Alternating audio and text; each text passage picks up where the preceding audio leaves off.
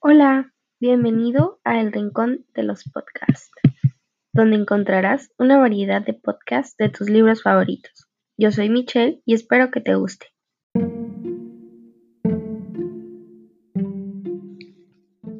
Y hoy estaremos hablando del libro Batallas en el Desierto, de José Emilio Pacheco. Pero primero te hablaré un poco sobre él. José Emilio Pacheco fue un poeta, narrador, ensayista y traductor. Ha sido uno de los escritores más importantes de la literatura mexicana del siglo XX.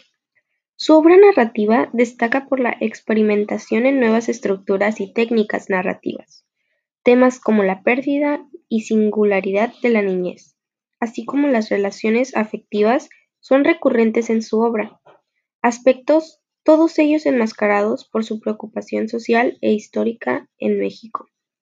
Publicó numerosas ediciones y antologías. Sus libros han sido traducidos al inglés, francés, alemán y ruso. Ahora hablaremos un poco sobre el libro. Este libro cuenta con 12 capítulos. Los personajes más importantes son Carlos, que aunque no se menciona su edad, parece tener 10 años. Mariana, la mamá de Jim, y también la persona por la cual Carlos siente algo. Jim, el amigo de Carlos, Héctor, Rosales, Mondragón, entre más, pero estos son los personajes principales. Este libro está narrado en tercera persona y el lenguaje que se emplea es sencillo y limpio. El libro da origen en la colonia Roma en la Ciudad de México.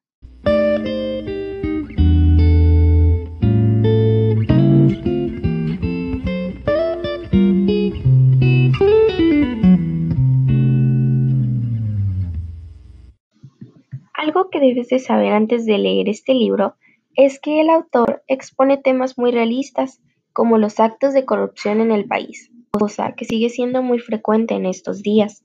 Muestra la desigualdad social, que también hoy en día está marcada por diferentes clases sociales, tanto como en aquella época. También se habla del amor, que en ese entonces es visto como un tabú para un niño de tan corta edad.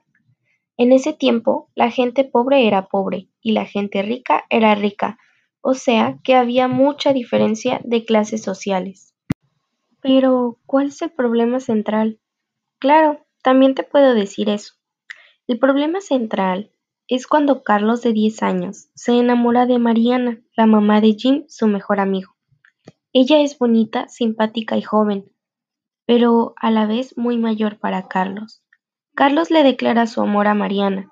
Su familia se entera y Carlos es castigado y enviado al loquero, o psicólogo como lo llamamos ahora, pues creen que el hecho que a Carlos le guste a alguien mucho mayor es algo malo. Los temas más importantes que este libro aborda son amor, amistad, corrupción, política. Los personajes no están a favor de la política que se maneja en ese entonces, ya que, como mencioné antes, hay mucha corrupción y las clases sociales eran muy marcadas, o sea, eran muy notorias.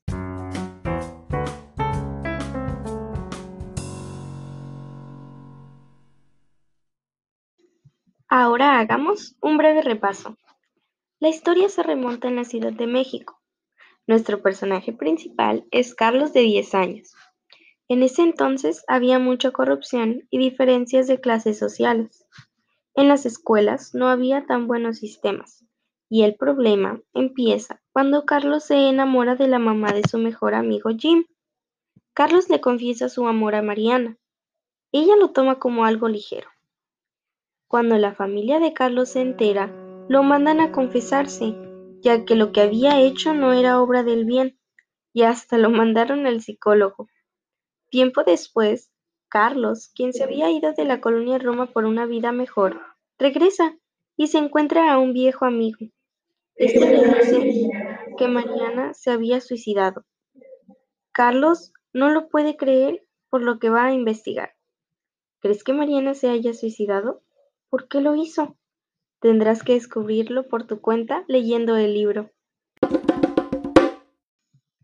Este libro sí me gustó porque pienso que es un tema muy delicado y que el autor supo cómo llevarlo y cómo sacarle provecho a un tema como ese.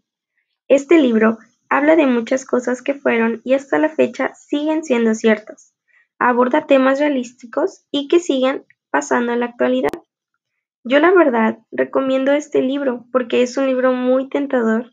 Una vez que lees un pedazo te quedas enganchado y quieres seguir leyendo para ver qué pasará después.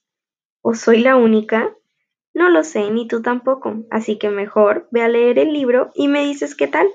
Soy Michelle y gracias por acompañarme a descubrir este libro en el Rincón de los Podcasts.